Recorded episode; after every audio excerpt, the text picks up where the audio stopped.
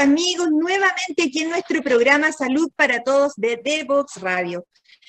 Estamos hoy día en un lugar maravilloso que es en la Araucanía, en una reserva de la UNESCO que se llama La Baita, que es la primera eh, eh, eh, lugar con certificación de geositios que mide el patrimonio geológico de nuestro país. Hoy día Así como en este lugar se regenera la salud, queremos hablar de algo que nos afecta a la salud y es el cáncer. El cáncer gástrico, primera causa de muerte en hombres, el cáncer de mama, primera causa de muerte en mujeres en nuestro país. Pero aterricemos las cifras. De cáncer gástrico, Juan Pablo me corregirá, son cerca de 3.300 personas fallecidas al año. Una cada tres horas se diagnostica un cáncer de mama, mueren tres mujeres al día de cáncer de mama, cáncer que son completamente etapificables, diagnosticables y tratables en muchos casos. Hoy tenemos para conversar de esto tan importante a un excelente oncólogo amigo, compañero de turno de tantas batallas de la UCI, el doctor Juan Pablo Miranda, oncólogo médico, experto en bioestadística, magíster en bioestadística, oncólogo, oncólogo médico, jefe del Hospital de la Fuerza Aérea y de Clínica Red Salud de Vitacura. Para conversar de todo esto, vamos a una primera pausa musical y volvemos de inmediato.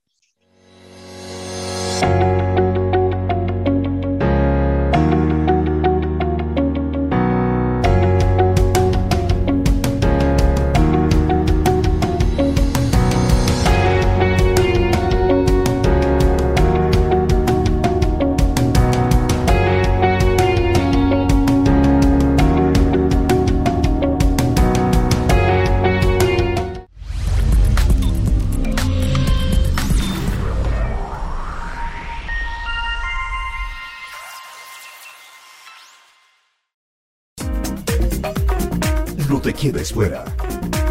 Conversaciones de cultura, sociedad y personas con Pablo Reyes. Cada lunes y miércoles a las 9 de la mañana en Frecuencia Memética. Somos divoxradio.com. Y completamente en nuestra conversación hoy día de lleno en estos temas tan importantes para nuestro país. ¿Por qué tenemos cifras tan altas de cáncer gástrico en la Araucanía, en Aysén, en los lagos, en el Maule, Biobío? ¿Por qué tenemos una persona diagnosticada cada tres horas de cáncer de mama, tres mujeres muertas al día por esta causa? Doctor Juan Pablo Miranda, muy bienvenido a esta conversación. ¿Cómo estás? Hola doctora, muchas gracias por la invitación. Les mando un cariñoso saludo a todos los que nos están escuchando ahora y sobre todo para hablar de un tema tan complejo, pero tan emocionante que es también cuando hablamos de las patologías oncológicas, donde todos tenemos mucho que aprender. Exactamente, y sobre eso mismo, primero que nada quiero conocer eh, esa luz interior que te iluminó hacer esta especialidad. ¿Por qué un médico internista especializado en eh, bioestadística toma este camino tan duro emocionalmente eh, de la oncología? ¿Cómo fue ese proceso para ti? A ver, ha sido bien, bien complejo puede ser, pero son los caminos de la vida en verdad, porque, cierto, siempre quise estudiar medicina, Posteriormente veía que una de las especialidades, para mí por supuesto en esa época muy interesante, era medicina interna, pero siempre quise meterme un poco en los números porque me encantaban matemáticas. Y claro, como no fui ingeniero, y siempre dentro de la medicina tenemos un refrán que dice 2 más 2 generalmente es 4, ¿cierto? No siempre es 4, como dicen nuestros colegas, digamos, más matemáticos, porque la vida es distinta y por ende las enfermedades también y son muy, muy personalizadas. Y bajo ese contexto entré a hacer un magíster en bioestadística, donde intenté colocarle números a la medicina. Fue una gran herramienta, por supuesto. Y después me puse a hacer medicina interna, porque me encantaban todas las enfermedades del adulto. Y allí también partí en otra área que es complementaria a la oncología, que son los cuidados paliativos y manejo de dolor. También otro mundo apasionante, después a lo mejor hablaremos de ello, pero me di cuenta que los pacientes que tenían cáncer en esa época, en etapas más avanzadas, requerían de cuidados muy especiales y que muchas veces estaba este concepto como de no hay nada más que hacer cuando tengo un cáncer, lo que es completamente contrario, porque hay muchas cosas que hacer, eh, me di cuenta que uno podía ayudar. Ahí partí en cuidados paliativos, nos fuimos especializando en eso, bueno, y después seguí estudiando y quedé y entré a la beca de oncología. Bueno, y aquí está.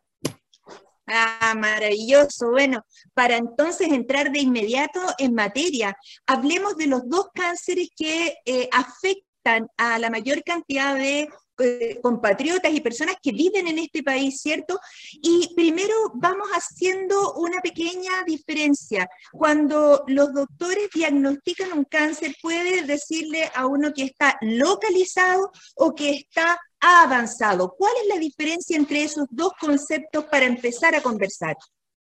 Un cáncer localizado es cuando encontramos este tumor, esta masa, que es maligna, por supuesto, en un órgano de forma específica donde el tratamiento que vamos a hacer generalmente va a ser una cirugía y luego haremos otros tratamientos ustedes conocen como radioterapia o quimioterapia, ¿cierto? Radioterapia que es como ir a quemar, dar rayos en la zona tumoral para que no vuelva, o dar fármacos de forma endovenosa, que son las famosas quimioterapias, pero todo esto bajo un concepto que es muy importante saber, que es un cáncer con un fin curativo. Es decir, vamos a ofrecerle a ese paciente, a esa persona que sufre el cáncer, dejarlo sin el cáncer y haremos todo para que no vuelva el cáncer.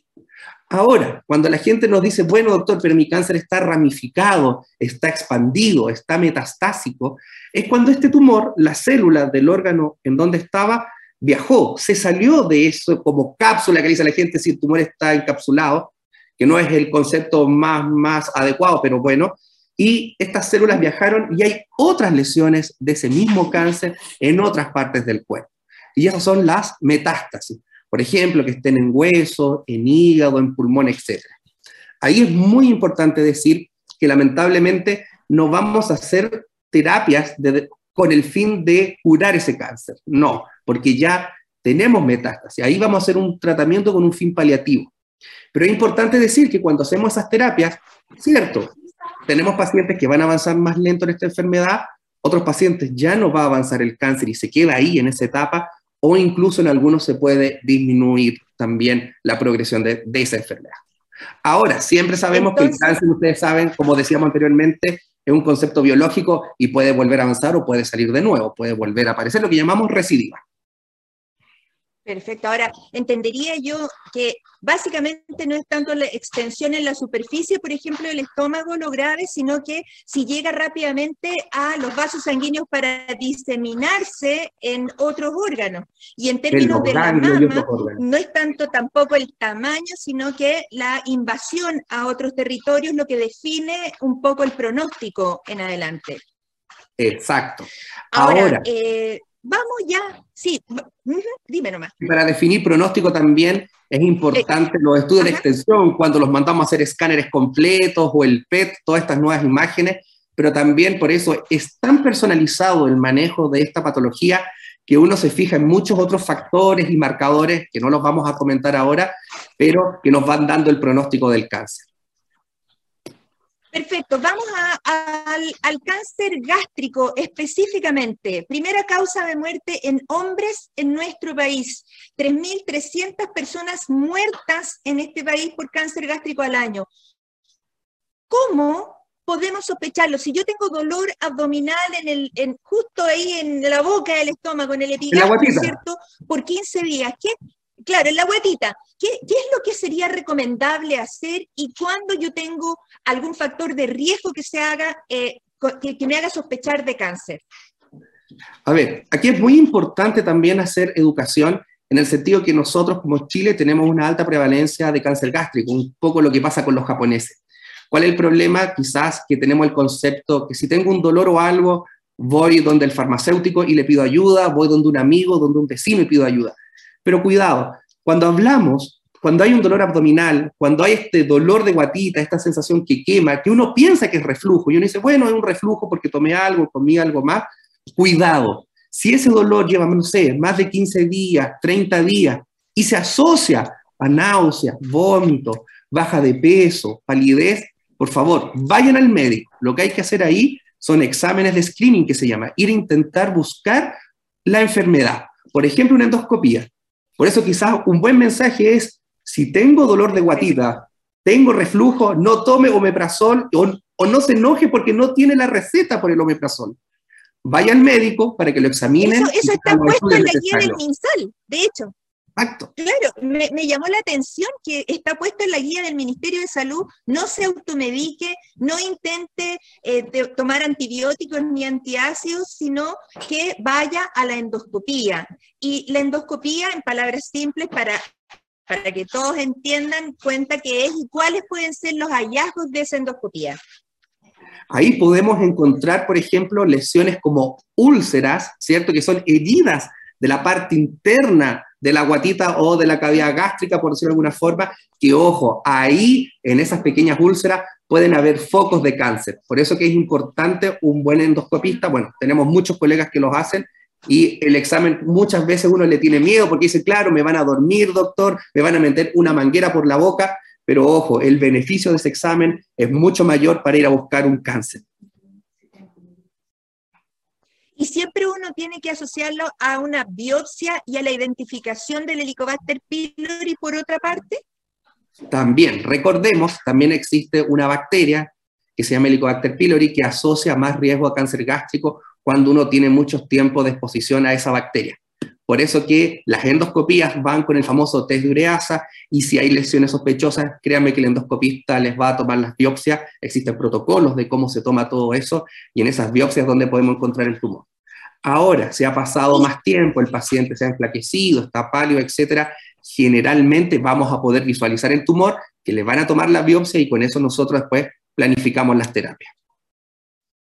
Perfecto. Ahora, en el cáncer gástrico, cuando uno ya tiene la biopsia en la mano, ¿qué, hay alguna diferencia demasiado marcada en los tipos de cánceres que, puede haber y cuáles son de ahí para adelante lo, lo, los pasos a seguir? Hablemos de lo más general. Lo más general sí. son los adenocarcinomas gástricos. Es un nombre raro, pero no importa, que este se da, no sé, Cánceres 80, de glándulas, en el fondo. Claro, 80-90% de los casos. Y ahí va a ser muy importante el estudio de imágenes que le haga, que ya sea un peto, ya sean los escáneres. ¿Por qué? Porque si vemos que el cáncer está localizado, lo que hablamos recién, se va a ir a, un, a una cirugía directamente. Pero si hay ganglios que ya están comprometidos por este cáncer, vamos a entrar a una quimioterapia para reducir el tamaño del tumor, luego haremos cirugía y después complementamos con más quimio. Todo bajo este concepto de un cáncer curativo. Ahora, si lamentablemente tenemos metástasis, bueno, vamos a tener que ver qué hacemos primero. Generalmente vamos a dar quimioterapia y después podremos ver si podemos sacar un poco esas metástasis. Ahora, hay tumores Ahora. gástricos de otra histología, sí. perdón, son más raros y eso los vamos a ver caso a caso. Por ejemplo, los tumores neuroendocrinos o los linfomas, ¿ya? Pero por eso, ahí vamos a trabajar todo en equipo con los cirujanos, los patólogos, los oncólogos, todos. Pero de 10 personas que tienen cáncer gástrico por la, por la biopsia, 9 van a ser de este tipo que son como glandulares, ¿cierto? Exacto. ¿Y estos tienen alguna preferencia de metástasis, algún, de, de, localización secundaria en algún órgano en particular, por ejemplo, en el hígado o, o los sí. pulmones? ¿Dónde, ¿Dónde van, dónde hay que ir a buscar eso, esos otros, esas otras localizaciones? A ver, en general hay un sistema de cómo se van haciendo estas localizaciones o estas metástasis. En cáncer gástrico lo primero que hace es invasión local y después al hígado. Puede haber en pulmón, muy raro que haya en hueso, pero todo, recuerden, en oncología, bueno, y en salud puede ser. 2 más 2 generalmente es 4, no siempre es 4. Por eso que vamos a hacer estudios de escáner completo, los vamos a revisar enteros buscándoles si hay otras lesiones. Y cuando tú dices que en algunos casos la cirugía ya es curativa, significa que no todos van a ir a recibir quimioterapia previa o posterior al, al hallazgo. Exactamente, si es un cáncer gástrico localizado, chico, va a ir solo a cirugía y después se van haciendo chequeos seguidos en caso que vuelva el cáncer. Por eso que todo depende uno de la biopsia, de hacer los exámenes de las estadificaciones que nosotros llamamos y por supuesto del compromiso del paciente, que eso es súper importante, de que no porque significa que me diagnostican un cáncer yo no voy a hacer nada, lo que dijimos delante. Al revés, tenemos mucho que hacer. O sea, mientras más precoz sea la detección y mientras antes se puede hacer esta, esta corrección quirúrgica, esta, tú, tú, no, vamos a entrar en los tipos de cirugía, pero básicamente es sacar el estómago afectado, ¿cierto? Exacto. Eh, entonces ahí mejora el, pronóstico a largo plazo. Y en general, cuando tú diagnosticas un cáncer y lo operas, ¿cuánta es la sobrevida para, para después? Todo depende de la etapa, ¿ya? Como les dije, nosotros vamos a hacer terapias para que no vuelva el cáncer si es algo curativo, eh, pero en general, una etapa 1, un cáncer gástrico, tendremos sobrevida 5 años de un 80%. Es bastante bueno. Cierto que las sobrevidas van a ir disminuyendo mientras más avanzado esté el cáncer. Por eso siempre en cualquier cáncer, mientras más precoz sea el diagnóstico, vamos a tener más sobrevida. Y ahora sácame de una duda que me ha torturado por muchos años. ¿ah? Eh, en Chile nosotros tenemos esta tendencia a celebrar los fines de semana, los partidos de fútbol, las elecciones con asado, o sea, carne asada con carbón o leña que, que en el fondo inflama un poco la mucosa. Y cuéntanos, porque una vez yo escuché que esto también es un factor de riesgo eh, para el cáncer. Es así, ah, JP, porque claramente para el, para el ambiente y para la, para, para, la contaminación ambiental es un riesgo, para el pulmón es un riesgo, pero quiero que me digas si para el estómago es un riesgo. Sí, también hay varios factores de riesgo asociados a la generación de un cáncer gástrico. Entre ellos, que se parecen mucho a los de cáncer de colon también, están ingestas altas en grasa, también ingestas de carnes quemadas, porque eso provoca finalmente ciertas mutaciones en nuestras células. Por ejemplo, también en cáncer esofágico, que también es digestivo, recordemos el esófago que está arriba de la cavidad gástrica, el consumo de alcohol y el consumo de todas las carnes que sean muy asadas, muy, muy quemadas, también son factores de riesgo asociados a. O sea que la opción bien cocido en asado está pésima por todos lados. Tres cuartos mejor. Tres cuartos mejor o a la inglesa. Eh, comprendo perfecto. ¿Y hay otros factores de riesgo, por ejemplo, el tabaquismo, la obesidad? La, ¿qué, otros factores de riesgo para cáncer gástrico que pudiéramos corregir en nuestra población? En general, obesidad, como sabemos, es un factor de riesgo muy severo para todos los tipos de cáncer y generalmente el tabaquismo o la exposición a productos de combustión, lamentablemente también son factores de riesgo bastante potentes para todas estas enfermedades oncológicas. Ahora, en cáncer gástrico también va el consumo de grasa y también lo que habíamos dicho de antes sobre la presencia del Helicobacter pylori. Por eso que si uno tiene síntomas, hay que consultar. ¿Qué vamos a hacer con este país que tiene 70% de obesidad y sobrepeso y que, o sea, que tenemos que tener alguna postura crítica respecto al tipo de alimentación que en este momento se le da a nuestros niños, ¿cierto? En términos de comida rápida, sopa y pillas fritas en un aceite de muchos días y todo esto que significa favorecer la inflamación y la obesidad. Por eso tenemos que tener programas a niveles más centrales, ¿cierto?, de los equipos de gobierno y sobre todo, creo yo, educación. O sea, esto es una pandemia mundial hablar sobre obesidad, tabaquismo, no podemos dejar de decirlo. Pero tenemos países en los cuales hay programas de alimentación sana, de baja de peso, de eliminar cigarrillo, etcétera. Bueno, un poco lo que ya está entrando Chile, creo yo. Que nos falta, por supuesto que nos falta, y aquí hay que llamar como a la conciencia de cada una de las personas, o sea, viendo qué estamos dando de comer a nuestros hijos, por supuesto, y ver que el fumar es realmente algo muy, muy malo y también eh, no olvidarse de los chequeos de salud que hay que hacerse. Perfecto. Y aquí vamos rápidamente avanzando en nuestra entrevista desde la Baita, la Araucanía, el primer geoparque certificado por la UNESCO como reserva de la Araucaria. Hoy vamos a una segunda pausa musical y volvemos de inmediato con el doctor Juan Pablo Miranda para hablar de este tema tan importante, cáncer gástrico, y ahora vamos al cáncer de mama.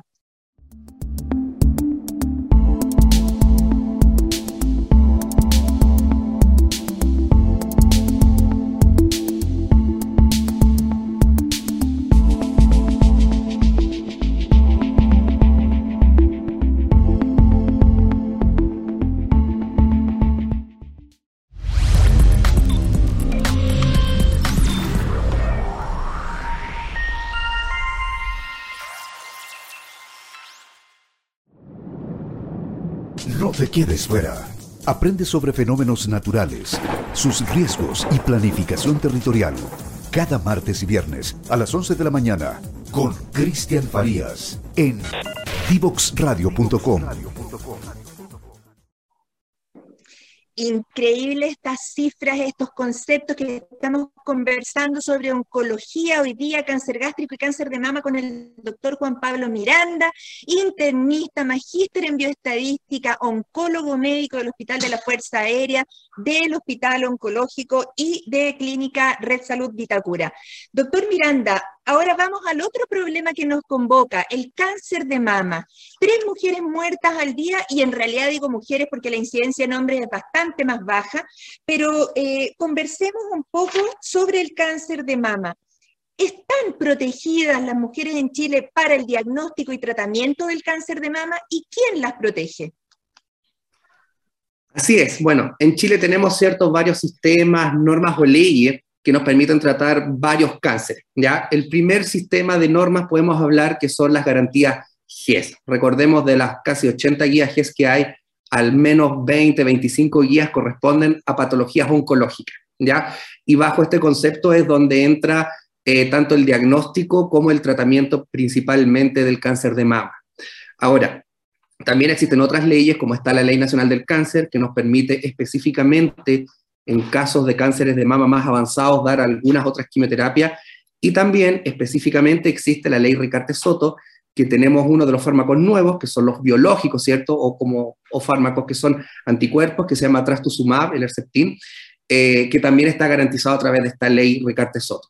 Ahora, los pacientes ISAPRE y los pacientes FONASA también eh, entran bajo estas leyes y podemos hacer todos los tratamientos. A veces se nos quedan afuera los pacientes de las Fuerzas Armadas, eh, pero estos pacientes específicamente tienen su propio sistema previsional y que también, como el GES nos da un mínimo a cumplir, es lo que se debe también cumplir para todo el resto de la población, indistintamente sea su previsión una u otra. Así que sí tenemos garantizada esta patología en lo que es diagnóstico y tratamiento.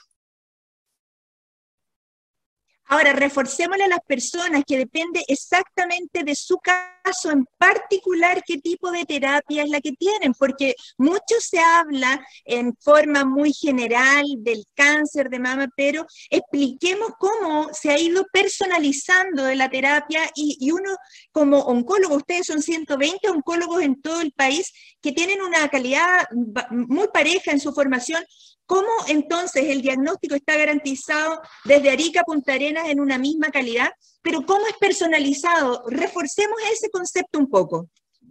A ver, primero a nivel de, por supuesto, de atención primaria, y todos los médicos en general saben lo que son los chequeos oncológicos y por eso tenemos de forma serial que las mujeres, ¿cierto?, entre ciertas edades se tienen que tomar mamografías y eco. En caso que salgan alteraciones, ¿cierto?, depende, por supuesto, cuál es la alteración, vamos a caer en una biopsia. Y una vez que tenemos el resultado de esta biopsia, donde nos dice qué cáncer tenemos, es donde parten también las garantías y los tiempos para que se atiendan todas las pacientes con esta enfermedad. Ahora, es súper importante también decir que depende un poco del tipo de cáncer y de ciertos factores pronósticos, se los voy a comentar un poco lo que hacer. Me explico. Por ejemplo, el cáncer de mama existen dos grandes tipos histológicos, solo para que lo sepan, un lobulillar infiltrante y el más frecuente, 90% de los cánceres, el ductal infiltrante. Que esto tiene algunas cosas de cómo se trata. También uno se va a fijar en lo que se llaman factores pronósticos, que no sé si lo han escuchado, que son los receptores hormonales. El cáncer de mama, siempre, por norma en Chile, se hacen cuatro mediciones, uno el receptor de estrógeno, el receptor de progesterona, algo que se llama KI67 y algo que se llama HER2. Esto nos da más o menos un perfil de cómo es el cáncer de mama y cuáles son las terapias que vamos a hacer. Por ejemplo, si tenemos receptores hormonales positivos, sabemos que esa paciente en algún minuto va a recibir una hormonoterapia, que es darle un bloqueador de esos receptores por 5 o por 10 años según el tipo de cáncer. Si sale, por ejemplo, este HER2 positivo, que hacemos una confirmación que se llama FITCH, no importan los nombres, pero es importante que van a recibir un fármaco biológico que es por ley Ricarte Soto, que es el trastuzumab. Y si nos salen estos tres negativos, el famoso triple negativo, que el cáncer de mama en mujer joven generalmente, ese paciente vamos a hacerle cirugía y vamos a hacerle quimioterapia. Ahora, y también radioterapia.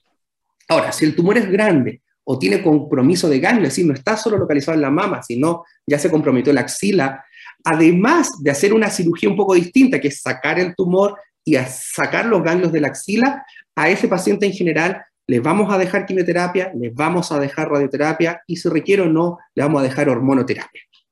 Por eso que el concepto es que en cáncer de mama tenemos para hacer cirugías, tenemos para hacer hormonoterapia, dar fármacos biológicos, dar hormonoterapia o dar quimio. Tenemos muchas cosas que podemos hacer y dependiendo del tipo de tumor un poco lo que vamos a hacer y también el orden. Por ejemplo, si el tumor es un poco más grande, nosotros preferimos partir con quimioterapia para reducir el tumor, luego hacemos la cirugía, hacemos la radioterapia y si requiere hacer la hormona. Por ejemplo, ese es un ejemplo. Ahora, si el tumor es chico y es triple negativo, por ejemplo, bueno, vamos a veces querer hacer primero cirugía y después haremos las quimios y las radios. Ahora, si es un tumor como de un aspecto benigno, por ejemplo, que sean solo los receptores positivos y sea chico y no tenga axila, bueno, haremos primero cirugía, sacamos el tumor y después dejamos hormonoterapia, por ejemplo, o radioterapia. Por eso, todo en verdad depende, primer concepto, y segundo concepto, para cáncer de mama en general, tenemos las coberturas en nuestro país para todos estos tipos de cáncer, y cierto que son por distintas leyes, distintas partes, pero las tenemos. Ahora, si uno cae cuando dice, bueno, eh, voy a ir a una quimio que no, es, que no tiene cobertura, que un poco lo que pasa en cáncer de mama con inmunoterapia, pero ojo, esos son pacientes súper específicos, generalmente en un setting cuando es una enfermedad metastásica, no una enfermedad curativa, y que ya hemos pasado por todos estos tratamientos que les comenté anteriormente, que ahí es donde se nos va a indicar hacer tratamientos de mucho mayor costo, como es inmunoterapia. Pero eso, la inmunoterapia en cáncer de mama está recién partiendo, no son terapias que usemos hace harto tiempo y que sean las más probadas, eh, pero en general eh, tenemos que saber que se van a ir personalizando las terapias eh, según el tipo de cáncer que tengan nuestros pacientes. Ahora, otra cosa también a destacar es el tema que uno pudiera decir, bueno, todos los cánceres de mama antiguamente se operaban y entrar a hacer cirugías actualmente de cáncer de mama estaría contraindicado. No, en verdad tenemos terapias muy antiguas como la cirugía, la radioterapia, la hormono, que se complementan a las terapias más nuevas que tenemos como los anticuerpos, las inmunes, las quimios. Por eso que todo esto en verdad eh, va a depender del tipo de cáncer, el tipo de paciente, cómo esté el paciente, la terapia que vamos a hacer finalmente. Y todo eso tenemos que consultarlo. Y ojo, eso es lo otro. No solo pensar que el oncólogo está solo trabajando, planificando la terapia, sino, recordemos por ley del cáncer, eh, ya se protocolizó, todo paciente con un cáncer de una institución de salud debe pasar por un comité oncológico. Y eso es lo importante, ya que ahí es donde se define la terapia que va a ir el paciente, ya que deben ser tan personalizadas. Entiendo, y esto funciona tanto para gente beneficiaria del sistema público como de ISAPRES y por su sistema a las Fuerzas Armadas eh, en específico también. Ahora, em, saliendo un poco de, ya, tú hiciste la descripción de las terapias de cáncer de mama, desde luego excede a la posibilidades de este programa detallar cada una de ellas, pero lo importante es entender que hay cobertura, que existe la posibilidad del diagnóstico y el tratamiento y que las personas tienen el derecho de exigir ese tratamiento en el sistema de salud que tengan en este país y que además refuerza, Juan Pablo, que la calidad de las terapias y el tipo de terapias es absolutamente comparable en Chile con el del primer mundo. Sí, se, se, siguen en general los mismos protocolos, o sea, la misma paciente con tales características, con este tipo de cáncer que se trata, no sé, en Estados Unidos, en China, en Europa, debe recibir lo mismo en Chile. Para eso están todas las normas y todas las guías. Oncología en general yo creo que es del área de la medicina más protocolizada que existe y gracias a que en el fondo eh, las terapias se hacen bajo estudios de eh, estudios clínicos que se publican y que, y que se demuestra que sirva o no sirva una terapia. En esto eh, la oncología vive una vida muy estricta en ese sentido, ¿cierto? Así es, tenemos que estar estudiando y capacitándonos constantemente por justamente todas las normas y guías que estábamos hablando las guías y las normas, si sale un estudio que muestra beneficios de una nueva terapia, esa guía va a cambiar y nosotros debemos aplicarla a nuestros pacientes. Perfecto. Ahora hablemos un poquito de, la generalidad en Chile. Nosotros, eh, cuando nos pilló el COVID, ¿cierto?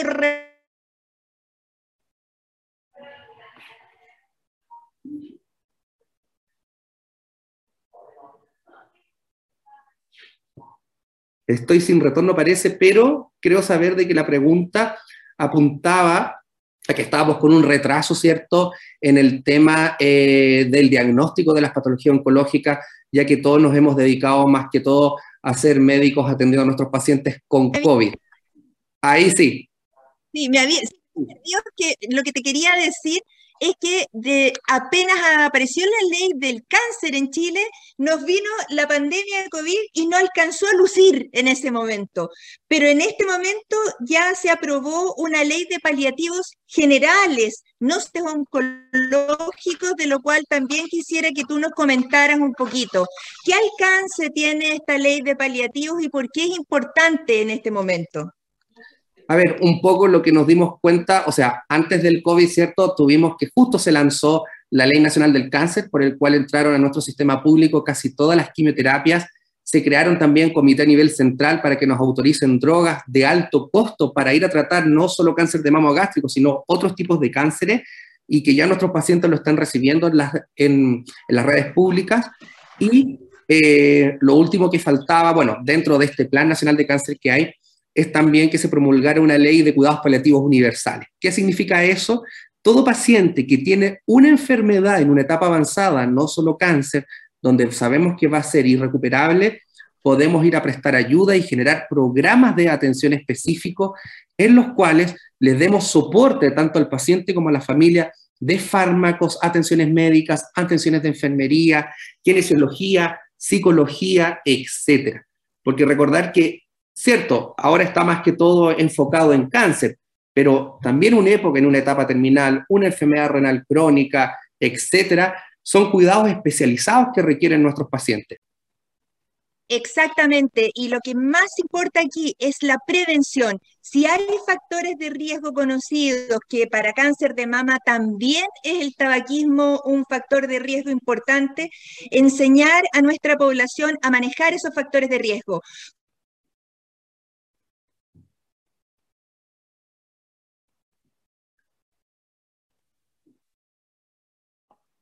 Parece que nos quedamos sin retorno, un cáncer de mama y también enseñar el autoexamen mamario.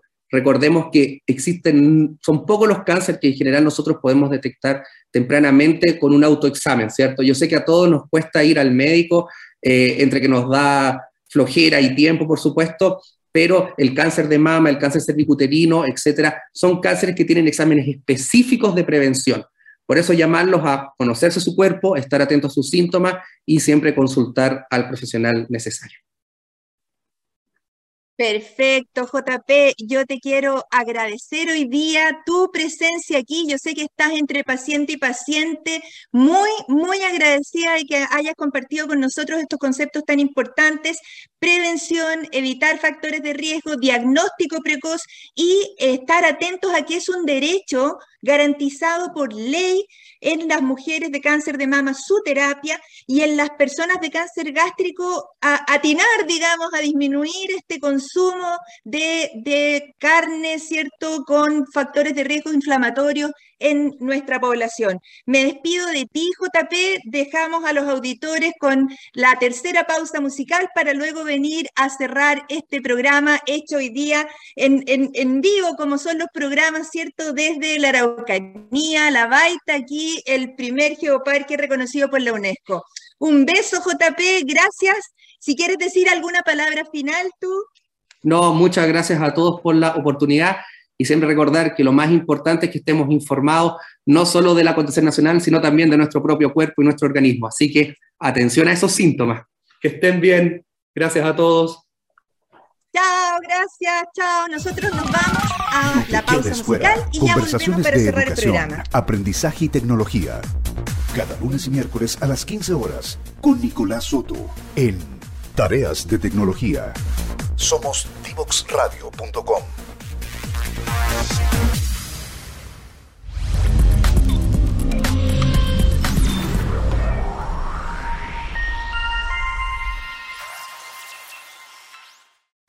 No te quedes fuera.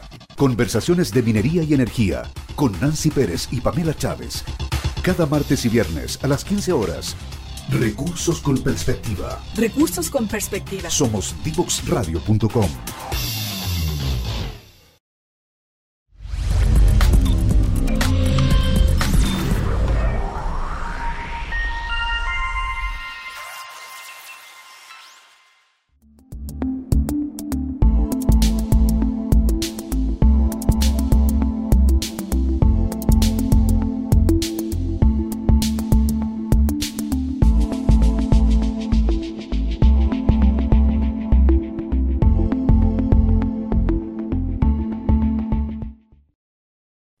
Estamos cerrando este programa dedicado al cáncer gástrico y al cáncer de mama, las dos primeras causas de muerte por cáncer en Chile, en hombres y mujeres principalmente. Esto es muy importante, tenemos factores de riesgo de los cuales tenemos que proteger a nuestra población, el tabaquismo, la obesidad, el sedentarismo. Eh, esto, esto cómo alimentarnos es cómo vamos a lograr vencer estas causas. Podemos tener buenas terapias aseguradas, como nos contó el doctor Juan Pablo Miranda, oncólogo, eh, bioestadístico, pero en realidad lo que tenemos que apuntar es a evitar la enfermedad, a evitar enfermarnos. Aquí, hoy día, transmitiendo desde la Baita, en la Araucanía, el primer geoparque certificado por la UNESCO, en donde regeneramos nuestra salud, pero eso también lo podemos hacer en nuestras familias, en nuestras casas, de Erika Punta Arena tenemos que tomar conciencia de quiénes somos, de lo que comemos, de lo que respiramos, de qué cosas ponemos en nuestro organismo. Tenemos que vencer algunas cosas de las que hemos sido presas muchos años, las bebidas azucaradas, la proteína de carne, cierto animal, las formas de comer, de cómo cocinamos, la comida rápida, las frituras, las cosas sobre, sobre, sobre asadas, que de eso depende el que se desarrolle la enfermedad en nuestro organismo. Así es que invitadísimos todos a reflexionar cómo lo estamos haciendo con nuestra familia. ¿Tenemos buenos hábitos de alimentación? ¿Podemos hacer algo para cambiar esto?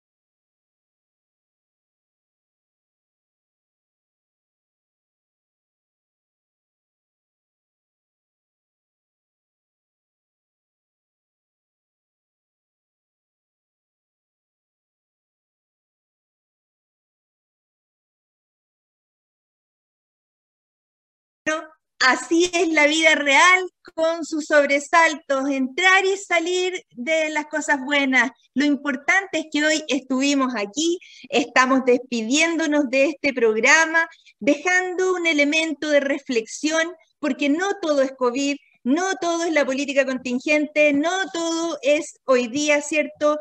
El, el Em, gratificarse con hábitos que pueden no ser saludables. Desde hoy día les dejo esa tarea, pensar cómo estamos hoy, tengo algún síntoma, me estoy cuidando, me estoy queriendo yo, los dejo muy familias a su vida.